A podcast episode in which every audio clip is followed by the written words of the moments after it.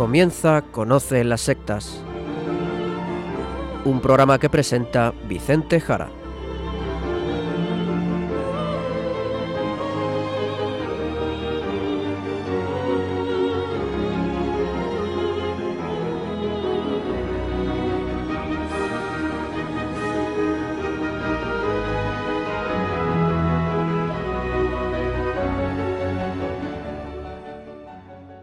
Muy buenas tardes, queridos amigos de Radio María. Empieza en estos momentos Conoce las sectas, el programa de sectarismo de Radio María España, dirigido y realizado por las RIES, la Red Iberoamericana de Estudio de las Sectas. Quien les habla y como encargado por la propia RIES para su dirección, Vicente Jara. Y también conmigo y con todos ustedes, Izaskun Tapia Maiza. Izaskun, ¿cómo estamos? Muy buenas tardes a todos, pues estoy muy bien, gracias a Dios. Pues como es habitual, pasamos a ver qué tenemos en el sumario del programa de hoy.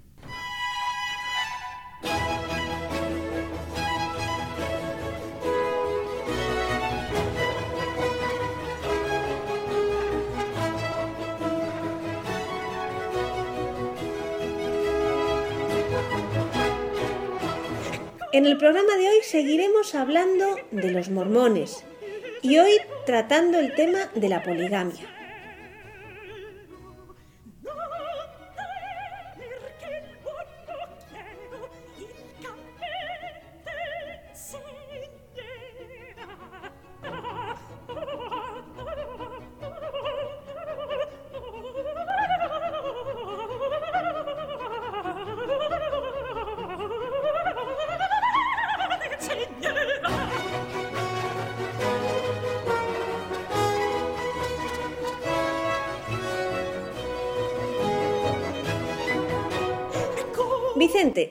Con los mormones y con un tema muy polémico, la poligamia. Pues sí, la poligamia, tema muy, muy, muy polémico. Pero alguno me dirá, oye, es que los mormones no son polígamos, eso ya, ya acabó, es algo del pasado, ¿verdad? Bien, vamos a ver. El tema de la poligamia en los mormones, aún hoy en día, es de tal importancia de tal importancia que no podemos entender, pienso yo, no podemos comprender a los mormones, incluso los actuales, sin oír lo que voy a contarles en el programa de hoy. Si es verdad, sí es verdad que ahora no la practican, la poligamia, al menos la corriente de mormones más conocida, aquellos que llamamos simplemente mormones. Pero aún dicho esto, y diciendo que algunas corrientes o desgajamientos del mormonismo la siguen practicando, y a veces aquí escucharán ustedes en el programa alguna noticia o en nuestros blogs de Inforrías en Internet algunas noticias de mormones polígamos, ciertamente que algunas corrientes la practican, sí hay que entender, y lo iremos viendo, que la poligamia sigue siendo esencial de alguna forma para entender a los mormones. Si te parece, Vicente, empezaremos recordando lo que es la poligamia, que según la define la Real Academia Española, es el régimen familiar en el que se permite al varón la pluralidad de cónyuges, de mujeres. Eso es, Izaskun. Esa es la definición de poligamia. Y vemos que es una descripción neutra, sin matices positivos o negativos, como definición, pero es verdad que este término, sin embargo, los mormones no lo usan. Y no lo usan, decir poligamia, porque está cargado de sentido negativo. La poligamia es mala. Por esto mismo, ellos usan otro término. Los mormones hablan de matrimonio plural. Matrimonio plural. ¿Mm? Es interesante notar que los mormones, al definir el matrimonio, dirán que el matrimonio es un convenio o contrato legal entre un hombre y una mujer. Un hombre y una mujer, que los convierte en marido y mujer. Así definen los mormones el matrimonio.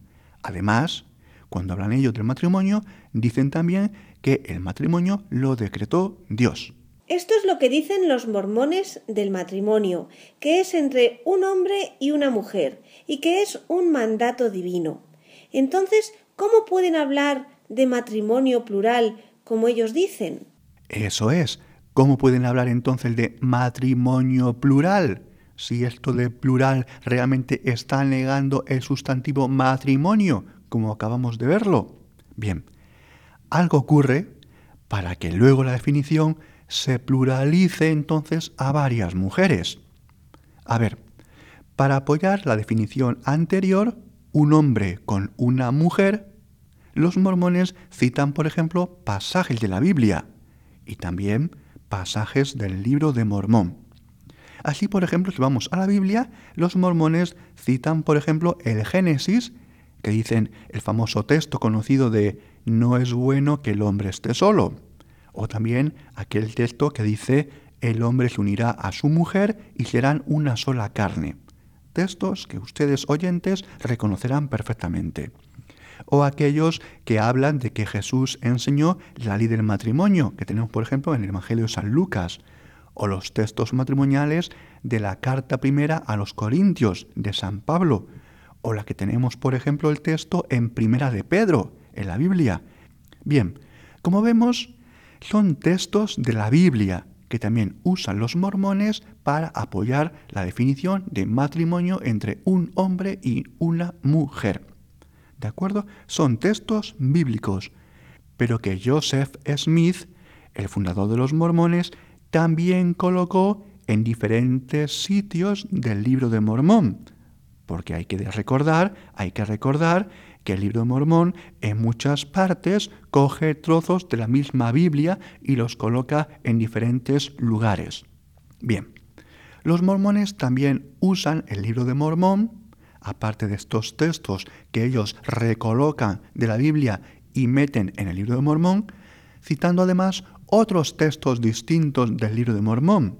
Por ejemplo, aquel que dice lo siguiente, libro de Mormón el Señor mandó a los hijos de Lehi casarse con las hijas de Ismael. Otro texto que dice, Dios creó a Adán y a Eva para que fueran marido y mujer. Bien, estos dos textos que acabo de leerles son textos del libro de Mormón. En definitiva, son textos que usan los mormones para apoyar la definición de matrimonio entre un hombre y una mujer. Lo que vemos por ahora, Vicente, es que esta insistencia en el matrimonio hombre-mujer con unicidad, un hombre con una mujer, no es muy coherente en la poligamia de los mormones, eso del matrimonio plural. No es nada coherente, no es nada coherente, porque niega el sentido de matrimonio. Si pones eso de plural, matrimonio plural, realmente ya no es que sea matrimonio plural, es que no es matrimonio, tal y como estamos viendo.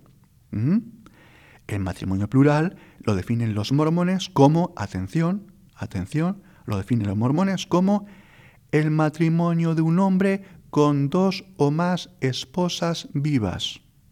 El matrimonio de un hombre con dos o más esposas vivas. A ver, los mormones dicen que es legítimo que el hombre tenga una sola esposa, a menos que el Señor mande por medio de revelación otra cosa. ¿De acuerdo? Y esto es fundamental porque están citando el libro de Mormón, como no, en los versos de un libro dentro del libro de Mormón que es Jacob 2, 24 al 30. Es un libro, por lo tanto, que no es bíblico, tampoco dentro de la Biblia modificada por ellos, por los mormones. El otro día hablábamos aquí, en el programa, de cómo los mormones han modificado la Biblia protestante, sino que estamos citando ahora el libro de Mormón, que es un libro escrito por el mismo fundador, Joseph Smith. Por lo tanto, se está autocitando a sí mismo para hablar de que, repetimos, es legítimo que el hombre tenga una sola esposa a menos que el Señor mande por medio de revelación otra cosa. Bien, Volvamos, si les parece, a leer estos versículos del libro de Mormón al completo. ¿De acuerdo? Y que no obstante, y atención, no es un texto demasiado concluyente para defender la poligamia, pero eso lo veremos ahora. Vamos a leer estos versículos del libro de Mormón, donde los mormones se apoyan para defender la poligamia. He aquí, David y Salomón en verdad tuvieron muchas esposas y concubinas, cosa que para mí fue abominable, dice el Señor. Por tanto, el Señor dice así, He sacado a este pueblo de la tierra de Jerusalén por el poder de mi brazo, a fin de levantar para mí una rama justa del fruto de los lomos de José. Por tanto, yo, el Señor Dios, no permitiré que los de este pueblo hagan como hicieron los de la antigüedad. Por tanto, hermanos míos, oídme y escuchad la palabra del Señor. Pues entre vosotros ningún hombre tendrá sino a una esposa, y concubina no tendrá ninguna, porque yo, el Señor Dios, me deleito en la castidad de las mujeres. Y las fornicaciones son una abominación para mí, así dice el Señor de los ejércitos. Por lo tanto, este pueblo guardará mis mandamientos, dice el Señor de los ejércitos, o maldita sea la tierra por su causa. Porque si yo quiero levantar posteridad para mí, dice el Señor de los ejércitos, lo mandaré a mi pueblo. De lo contrario, mi pueblo obedecerá estas cosas. Muy bien, Izaskun, pues ¿qué vemos aquí, queridos oyentes? ¿Qué vemos aquí? Lo que vemos realmente es que incluso el libro de Mormón es contrario a la poligamia. Es contrario y queda bien claro en el texto. Y esto es así porque en el inicio los mormones no eran polígamos. Al inicio del grupo los mormones no practicaban la poligamia. Sin embargo, es verdad que en el verso final que nos ha leído Izaskun, aunque el libro de Mormón dice, Vosotros ningún hombre tendrá sino una esposa, y concubina no tendrá ninguna. Ciertamente hemos leído eso. Al final también dice el texto, porque si yo quiero levantar posteridad para mí, dice el Señor de los ejércitos, lo mandaré a mi pueblo. De lo contrario, mi pueblo obedecerá esas cosas. Es decir, en definitiva, el Dios mormón maldice, como hemos visto, la poligamia, la maldice, pero se guarda, se guarda que si lo decretara puede practicarse. Es un Dios, por lo tanto, que puede decir una cosa, este Dios mormón, y la contraria, que es lo que tenemos justamente en el mismo mormonismo.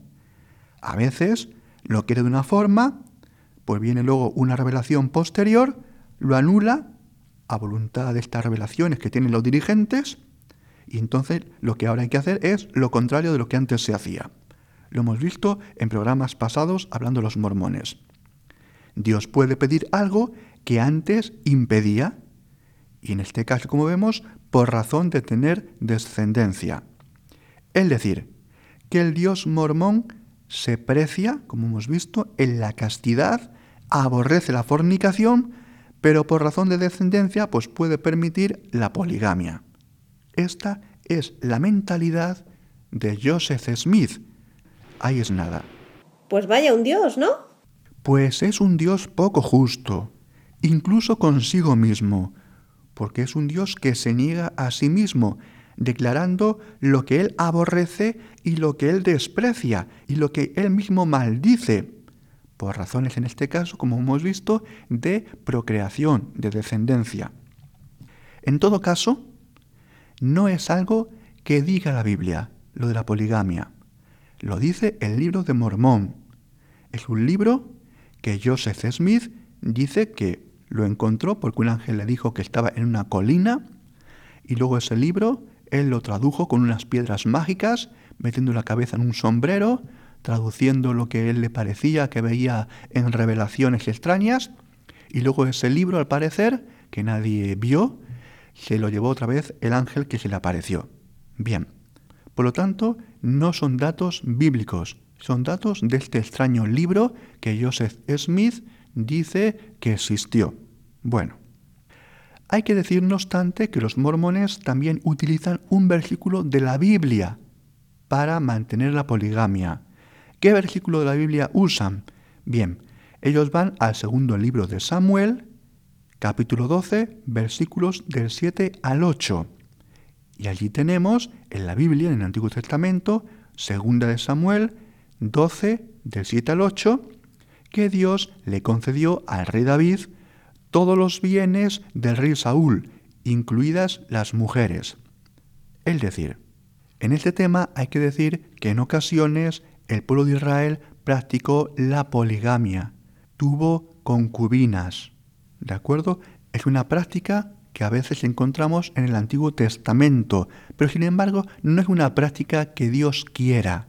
Lo que Dios quiere, incluso en el Antiguo Testamento, es siempre un matrimonio entre un hombre y una mujer. Y esto, por supuesto, está clarísimo y no tiene ninguna duda, por supuesto, en el Nuevo Testamento. En el Nuevo Testamento, siempre, siempre un hombre y una mujer. Por lo tanto, los mormones, a la hora incluso de acogerse a la Biblia, tienen que irse a una práctica y que encontramos en algunos episodios del Antiguo Testamento que no era nada generalizada, nunca del Nuevo. Por lo tanto, lo que Dios quiere, incluso en el Antiguo Testamento, es siempre un matrimonio entre un hombre y una mujer. Sigamos, Vicente, aclarado este punto. Por lo tanto, por revelaciones divinas propias, Joseph Smith y otros mormones más practicaron el matrimonio plural o la poligamia. Y esto es algo que nadie puede negar, tampoco dentro de los mormones. A pesar de las negativas del Nuevo Testamento, los mormones toman en este caso lo peor del Antiguo Testamento en cuanto a formas imperfectas de un momento pedagógico de la ley antigua del Antiguo Testamento para vivir en poligamia, podríamos decir. Pero eso ya no ocurre, al menos hoy. A ver, Izaskun, no ocurre porque fue prohibida con la llamada Declaración Oficial Primera. ¿Qué es la Declaración Oficial Primera? Bien, la Declaración Oficial Primera es un texto doctrinal de los mormones que tenemos en el final del libro doctrinal Doctrina y Convenios, que fue dada esta declaración oficial por el presidente mormón Wilford Woodruff en el año 1890-1891. Bien, pues vamos a leerles parte de esta declaración oficial primera del presidente mormón Wilford Woodruff que prohibió la poligamia. He recibido algunas revelaciones recientemente y de suma importancia para mí, y os diré lo que el Señor me ha dicho. El Señor me ha dicho que haga una pregunta a los santos de los últimos días, y también me ha dicho que si escuchan lo que yo les diga y contestan por medio del Espíritu y el poder de Dios, a la pregunta que les haga, todos responderán de la misma manera, y todos creerán lo mismo en lo referente a este asunto. La pregunta es esta. ¿Cuál es el rumbo más prudente que deben seguir los santos de los últimos días? ¿Continuar intentando llevar a la práctica el matrimonio plural con las leyes de la nación en contra de ella y la oposición de 60 millones de personas y a costa de la confiscación y la pérdida de todos los templos? Paramos Izaskun aquí esta declaración para indicar a nuestros oyentes que como vemos es una típica revelación de Dios me ha dicho, Dios me ha contado, vamos a hacer lo siguiente porque Dios me ha hablado. Y bueno, os voy a hacer una pregunta a todos los mormones, pero mira, todos vais a responder exactamente lo mismo. La verdad, queridos oyentes, un poquito raro que todos los mormones opinaran sobre este tema lo mismo. Porque la verdad es muy otra. A ver, durante unos 100 años los mormones se han peleado e incluso se han subdividido en grupos por opinar cosas distintas sobre la poligamia. Por lo tanto, lo que está dejando caer es que hay una gran controversia, opinan cosas muy distintas, hubo una gran discusión, un gran debate a favor y en contra de la poligamia y mucha gente, a pesar de esta declaración, siguió viviendo en poligamia tanto que algunos grupos siguieron practicándola durante mucho tiempo y algunos aún la practican. Pues sigamos con esta declaración, Izaskun. El Señor me mostró, en visión y por revelación, exactamente lo que sucedería si no poníamos fin a esta práctica, la poligamia. Si no la hubiéramos terminado, habría reinado la confusión por todo Israel. Así se llaman los mormones, que se ven como el nuevo Israel. Y muchos hombres hubieran sido encarcelados. Esta dificultad habría sobrevenido a toda la Iglesia y se nos habría obligado a dar fin a la práctica. Vi exactamente lo que sucedería si no se hacía algo al respecto. Este espíritu ha estado sobre mí desde hace mucho tiempo. Mas quiero decir esto. Yo habría permitido que todos los templos se escaparan de nuestras manos. Yo mismo habría dejado que me encarcelaran y habría permitido que encarcelaran a todos los demás hombres si el Dios del cielo no me hubiera mandado hacer lo que hice. Y cuando llegó la hora en que se me mandó que hiciera eso, todo era muy claro para mí. Fui ante el Señor y anoté lo que Él me dijo que escribiera. Bien, pues queridos amigos, la verdad es que este discurso no es un discurso de una persona muy valiente, todo lo contrario.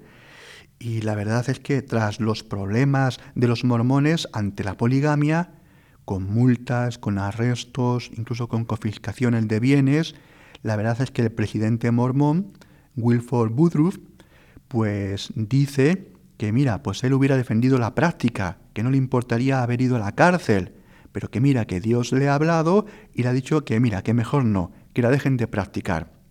Pues nada, señores mormones, ustedes mismos, esto de las revelaciones privadas, la verdad es un saco que cabe cualquier cosa y ante cualquier circunstancia pues se tira de ello y lo que antes era blanco ahora es negro y al revés. Bueno, pues quizás con ahora seguiremos porque la verdad es que hay muchas más cosas que decir que aún no les hemos dicho para explicar lo que hay detrás de todo esto de la poligamia y lo que hay detrás de este discurso del presidente Woodruff. No se lo pierdan, en unos instantes seguimos. Pues en este programa vamos a escuchar temas incluidos en la banda sonora de la película El hombre de la máscara de hierro, que es un film que se centra en la figura de un misterioso personaje francés de los siglos XVII y XVIII.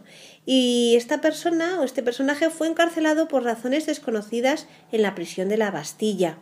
Mientras estuvo en prisión, su rostro fue cubierto con una máscara, probablemente hecha de terciopelo, aunque la leyenda dice que era de hierro. La primera referencia a su existencia, a la de esta leyenda, la hizo el filósofo eh, Voltaire y a través de una obra en concreto, El siglo de Luis XIV. Pues como decía, escucharemos música de la banda sonora de esta película que se rodó en 1998, siendo su director Randall Wallace, interpretada por Leonardo DiCaprio. Como no, tenemos que hacer referencia al compositor de la banda sonora, Nick Glennie Smith. Vamos a empezar escuchando el tema Heart of a King, Corazón de un Rey.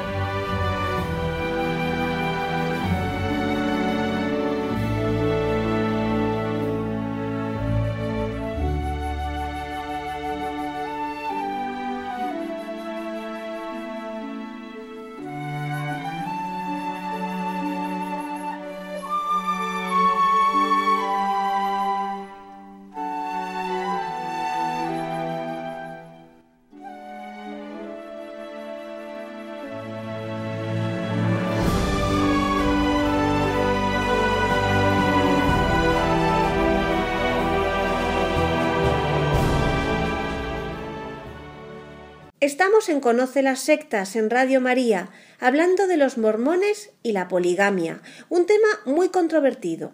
Seguimos, Vicente. A ver, hablemos claro, hablemos claro. Ya hemos contado lo que los mormones dicen. Que si Dios me ha dicho esto, que si luego me ha dicho lo contrario. El mismo presidente mormón Wilford Woodruff diciendo eso de yo mismo habría dejado que me encarcelaran, habría permitido que encarcelaran a todos los demás hombres si el Dios del cielo no me hubiera mandado hacer lo que hice. Es decir, prohibir la poligamia. Ya, ya. Eso para usted. Vamos a ver, esto es mucho más serio.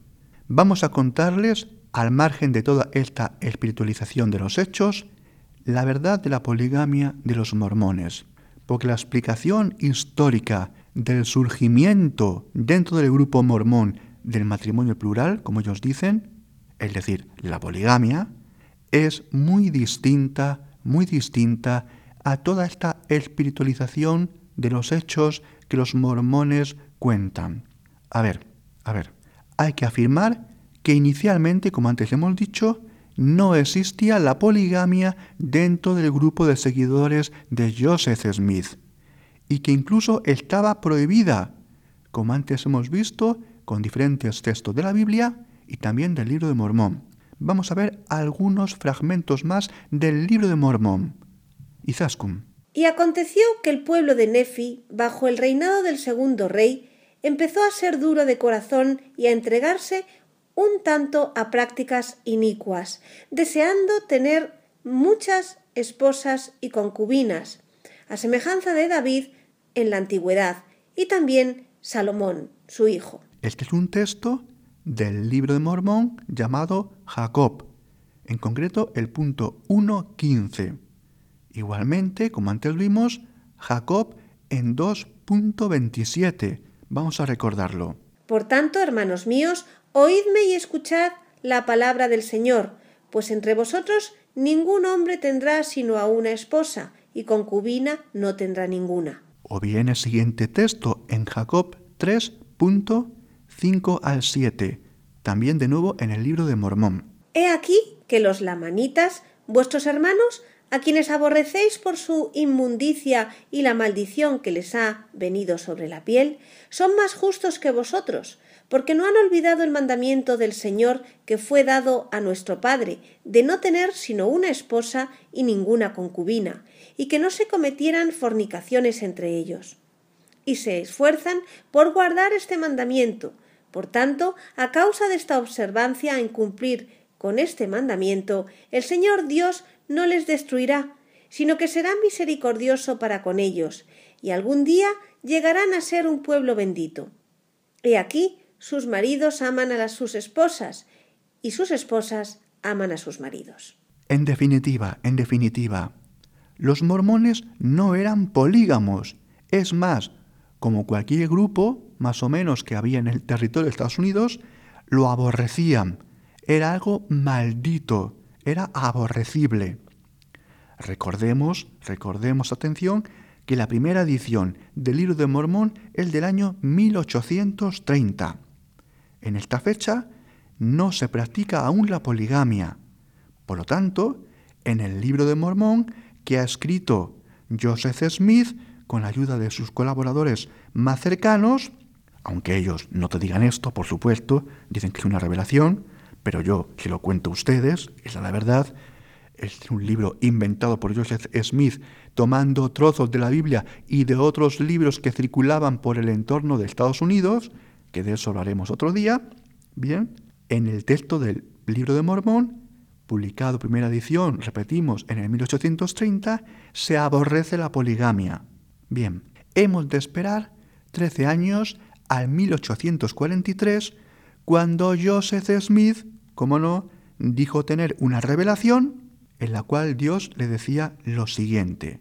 La pueden leer en Doctrina y Convenios número 132. ¿cómo vamos a leerla. Si un hombre se casa con una virgen y desea desposarse con otra, y la primera consiente, y él se casa con la segunda, y son vírgenes, y no han dado su palabra a ningún otro, entonces queda justificado. No puede cometer adulterio, porque le son dadas a él. pues no puede cometer adulterio con lo que le pertenece a él y a nadie más. Y si le son dadas diez vírgenes por esta ley, no puede cometer adulterio, porque a él le pertenecen y le son dadas. Mas, si una o cualquiera de las diez vírgenes, después de desposarse, recibe a otro hombre, ella ha cometido adulterio y será destruida, porque le son dadas a él. Vaya, vaya, vaya. ¿Cómo han cambiado las cosas entre el año 1830 y ahora ya en los años 40? Por supuesto, una revelación de Dios a Joseph Smith que le permite tener varias mujeres. Ahora ya no es aborrecible. Ahora ya está permitido. ¿Qué ha pasado en este intervalo?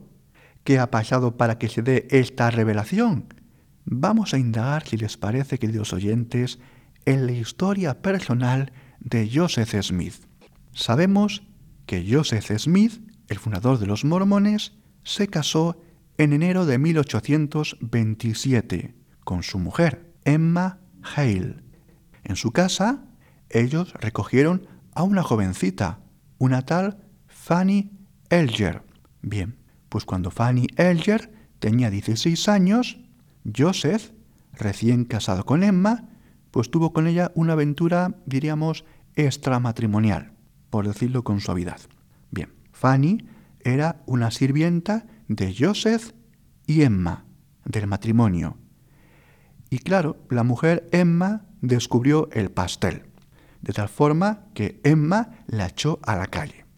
Bien, se pueden imaginar ustedes que ante el revuelo en la comunidad mormona, absolutamente conmocionada por el comportamiento de su líder con esta jovencita sirviente recogida huérfana en su casa, pues toda la comidilla de comentarios que corren como la pólvora entre la comunidad mormona. ¿Y qué pasó entonces? Pues lo que hay que decir a continuación es que la cosa no acabó ahí. Primeramente porque el tema de Fanny fue bastante continuado y cuando Emma la echó a la calle es porque ya estaba absolutamente harta de los continuos adulterios de su marido con la chica. Bien, pero como digo, esto no acabó ahí, porque los apetitos sexuales de Joseph Smith, el fundador de los mormones, le llevaron a que durante toda la década de 1830 mantuviera relaciones adúlteras con otras mujeres, con otras mujeres, lo que llevó a un continuo descontento o mejor ya desesperación de su mujer Emma. Bien, pues esta situación absolutamente insostenible y que al final era conocido por la gente y que podía llevar al traste la confianza de los que le seguían y le veían como un profeta, como un iluminado, pues llevó a que Joseph Smith, ni corto ni perezoso, alentara, atención, alentara en alguno de sus más allegados que también ellos practicaran la poligamia. Han escuchado bien, han escuchado bien. Se pueden imaginar que sus allegados pues no consintieron en ello, totalmente sorprendidos e incluso avergonzados por esta propuesta. Pero fue tal la insistencia que duró varios años que al final fue una práctica que empezaron también a tener estas personas más íntimas del círculo de liderazgo de Joseph Smith. Si bien es verdad que algunos se marcharían del grupo o incluso se fueron expulsados ante este gran escándalo o por negarse a hacer lo que Joseph Smith le pedía. La cosa no quedó aquí, porque esto no se calmó, y así el líder, Joseph Smith, para mejor salvaguardar su nombre y su posición dentro del grupo, pues muchos aún estaban totalmente confundidos y escandalizados ante estas prácticas que no acababan de entender y veían que incluso iban siguiendo otros cabecillas del grupo, pues le dio el rango de revelación, que es lo que antes hemos contado. ¿Por qué? Porque era algo ajeno a la Biblia, era algo ajeno al libro de Mormón, y ahí, como hemos visto, era algo aborrecible, algo prohibido. Y ahí que Joseph Smith lo vistió de mensaje divino a él conferido por Dios en el año 1843, nada más y nada menos que una revelación divina. Si bien es verdad que ya tenemos menciones en el año 1831 de que empezaba a pensar en esta posibilidad. Si bien es verdad que le llevó muchos años, en torno a 10 años, pues llevarlo a una revelación divina, porque no tenía la certeza de que con esto pudiera convencer a sus seguidores y le llevara a una total desacreditación y a una desintegración del grupo de los que le seguían. Como vemos, un proceso muy complicado, donde primeramente Joseph Smith convence a algunos líderes cercanos a sí mismo para que también la practiquen, que se vea como algo normal y durante el paso del tiempo lo irá convirtiendo en una revelación divina para mejor afianzarla dentro del grupo.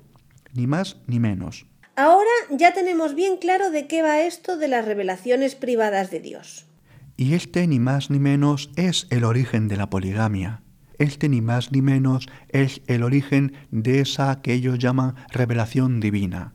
Esto al final es una forma malvada, muy, muy malvada, por no usar términos peores, totalmente manipuladora incluso del nombre de Dios, para al final lo que encontramos en muchas sectas, sexo, dinero y poder.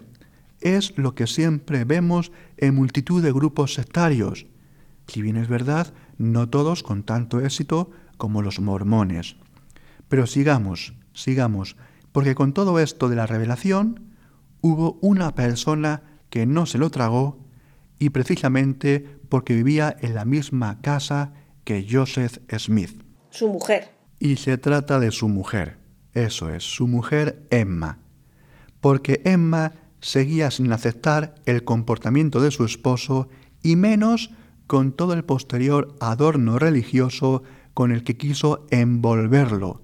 Y de este dato tan importante tenemos declaraciones del que fuera secretario de Joseph Smith, un tal William Clayton, que dice así escribiéndolo en su propio diario, entre comillas, Izaskun. A pesar de haberle explicado que en el Antiguo Testamento David o algunos patriarcas tuvieron varias mujeres y concubinas, Emma sigue sin creerse ni una sola palabra. En fin, queridos oyentes, en fin, que por mucho que le contaran a la mujer, de tonta ni un pelo. Emma sabía claramente de qué iba todo esto.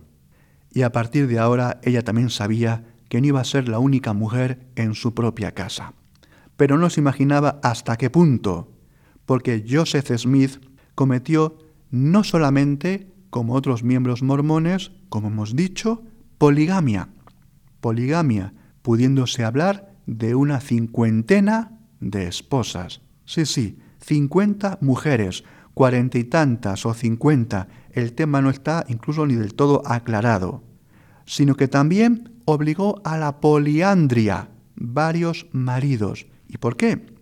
Pues porque algunas de las mujeres de la poligamia, algunas de las mujeres que Joseph Smith tomó, ya tenían marido. Por lo tanto, esas mujeres compartían el esposo que tuvieran y el nuevo esposo, Joseph Smith, el fundador de los mormones. Es más, les diré que 11 de las esposas de Joseph Smith ya estaban casadas con hombres que aún vivían. 11 mujeres, estaban ya casadas. En algunos casos le voy a comentar que alguna de estas mujeres, él se casó con ellas, mandando a sus maridos a la misión a los Estados Unidos, oye, vete a tal misión, no sé cuántos meses a tal lugar y luego vuelves a ver cómo lo has hecho. Y mientras tanto, Joseph Smith se casaba con su esposa. Pues sí, esto es el modo de proceder del fundador de los mormones. Madre mía, o sea que Joseph como jefe te mandaba a la misión y mientras tanto él se casaba con tu mujer. Eso mismo, Izaskun, con dos narices.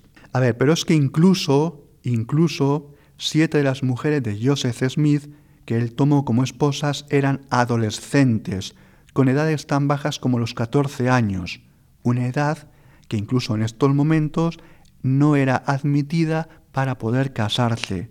Por lo tanto, estaríamos hablando de pedofilia.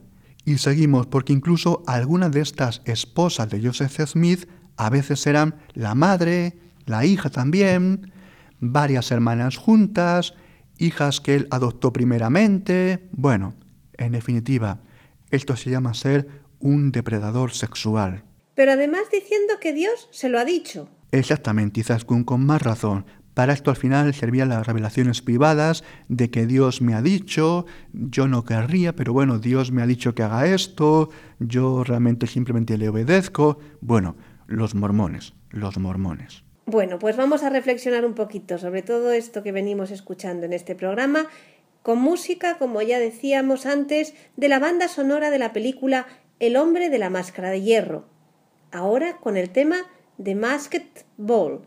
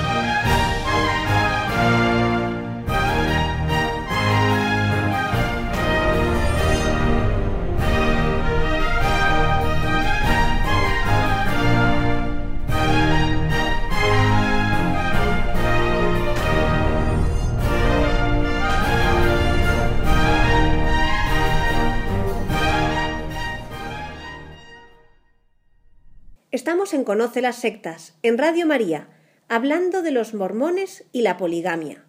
Vicente, acabamos de ver ya toda la trampa envuelta en religión, en mensajes divinos, para ocultar los múltiples adulterios de Joseph Smith. ¿Qué queda por ver?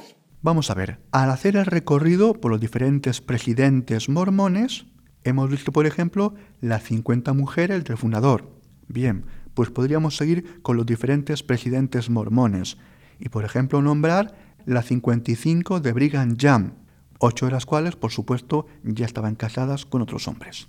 Las nueve que tuvo el que antes nombramos al inicio del programa, las nueve de Wilford Woodruff, o las nueve de Lorenzo Snow, o las nueve de John Taylor.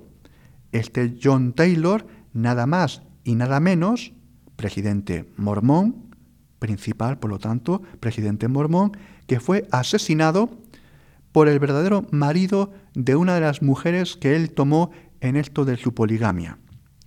Como vemos, esto de la poligamia es una práctica habitual, habitual en los mormones.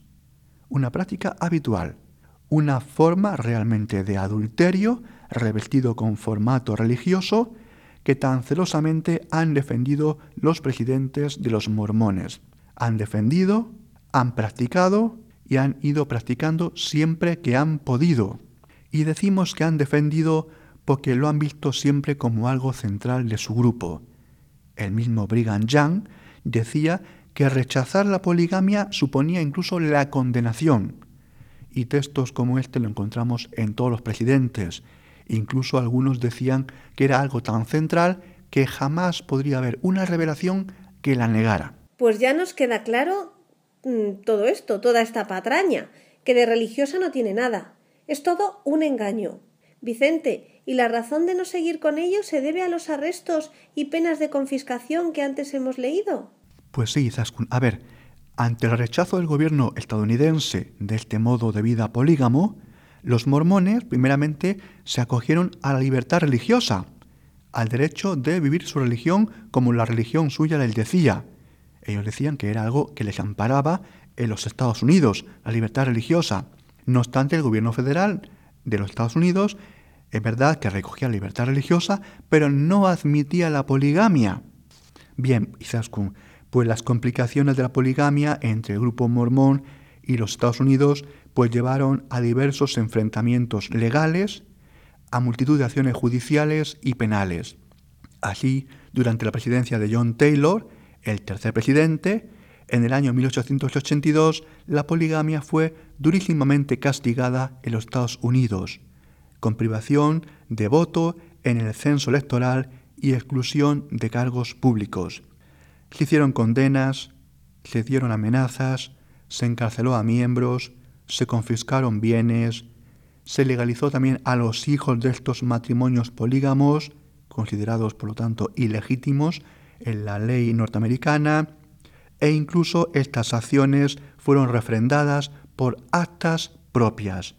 Por ejemplo, la ley Morrill, el acta Poland, el acta Edmund, y digamos que el presidente Taylor dirá, este que antes hemos mencionado, tercer presidente mormón, asesinado por el verdadero marido de una de las mujeres que él cogió para sí, este presidente Taylor dijo, como antes hemos dicho, que jamás la poligamia podría ser revocada por ningún profeta o presidente mormón que vinieran en el futuro.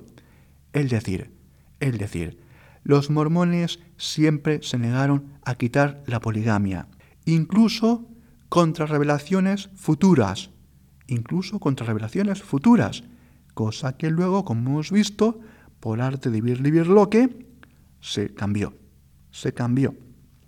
Y ello, y ello por lo que vimos al principio de este programa, porque la muerte de Taylor y con el presidente Wilford Woodruff, la situación fue tan complicada, tan complicada, que los mormones casi llegaron a disolverse.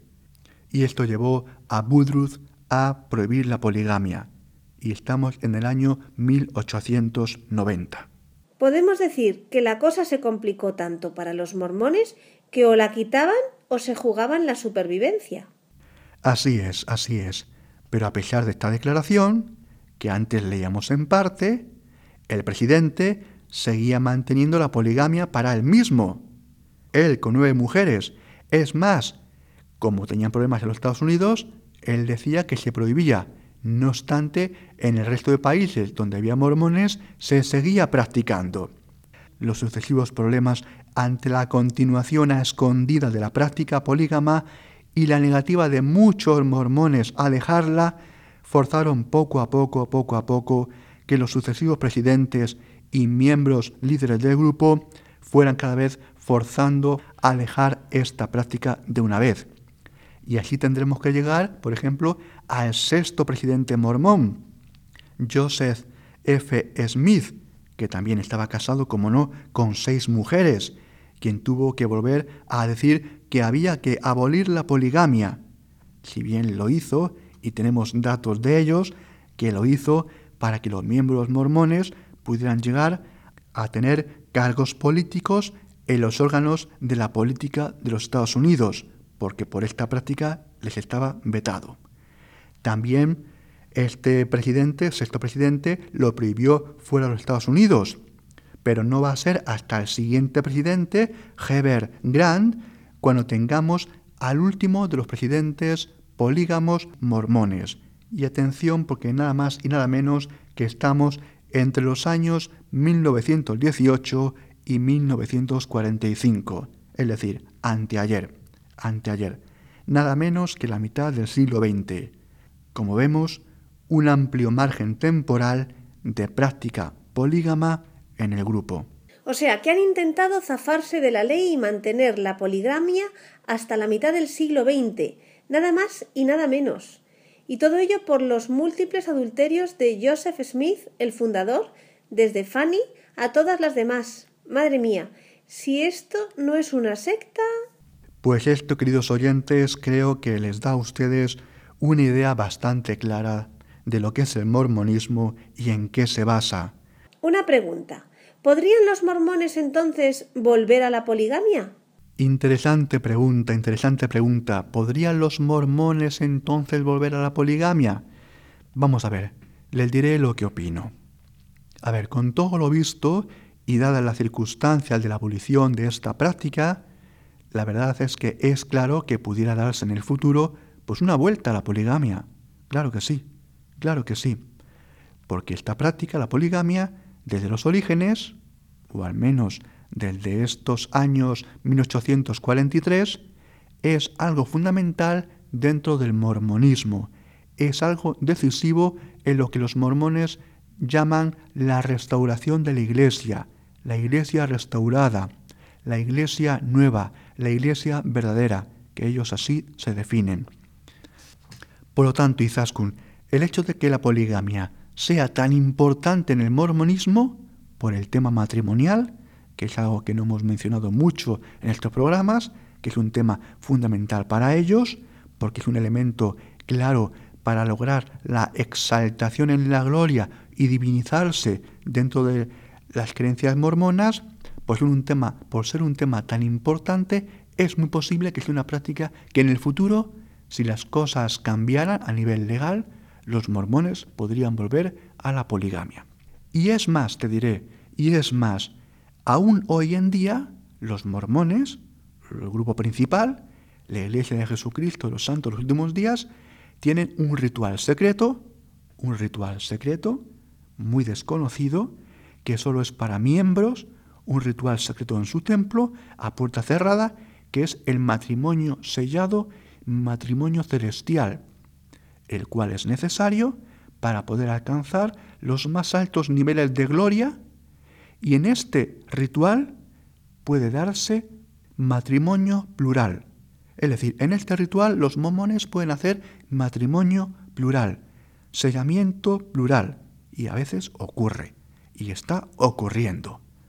Por lo tanto, ellos de esa manera pueden ligarse eternamente a varias mujeres, incluso hoy en día, para vivir así eternamente durante la eternidad con varias mujeres.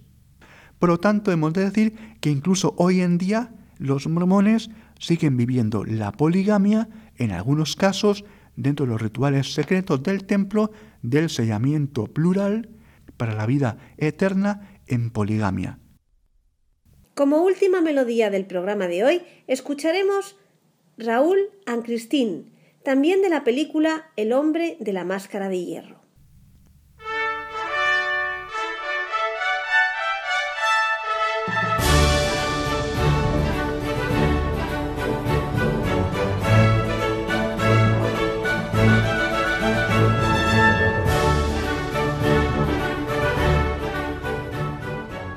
Y ya en el final, como siempre, les recuerdo nuestro correo electrónico y las tres páginas web. El correo electrónico es conoce las sectas La web de la RIES, la Red Iberoamericana de Estudio de las Sectas, es www.ries-medio-sectas.tk, donde podrán suscribirse al boletín semanal de manera gratuita. La dirección del blog de las Ries es www.info-ries.blogspot.com. También pueden leernos dentro del portal de noticias religiosas de Infocatólica, cuya web es www.infocatólica.com. Si alguno de ustedes, queridos radioyentes, desea alguno de los programas de Conoce las Sectas, para ustedes mismos, para un familiar, para un amigo, como un regalo, ante alguna necesidad por alguno de los temas aquí tratados o por la razón que sea, pueden llamarnos al teléfono 902 500 518. Lo repito, 902 500 518. Muchas gracias, buenas tardes de parte de todo el equipo, que está compuesto por Vicente Jara, Luis Santamaría y quien les habla, Izaskun Tapia Maiza. Hasta dentro de dos semanas, si Dios quiere.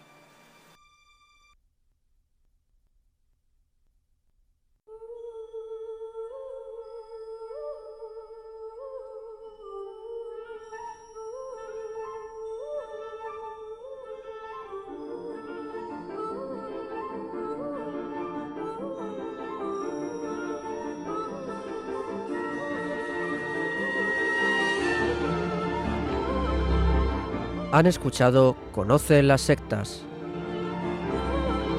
un programa presentado por Vicente Jara.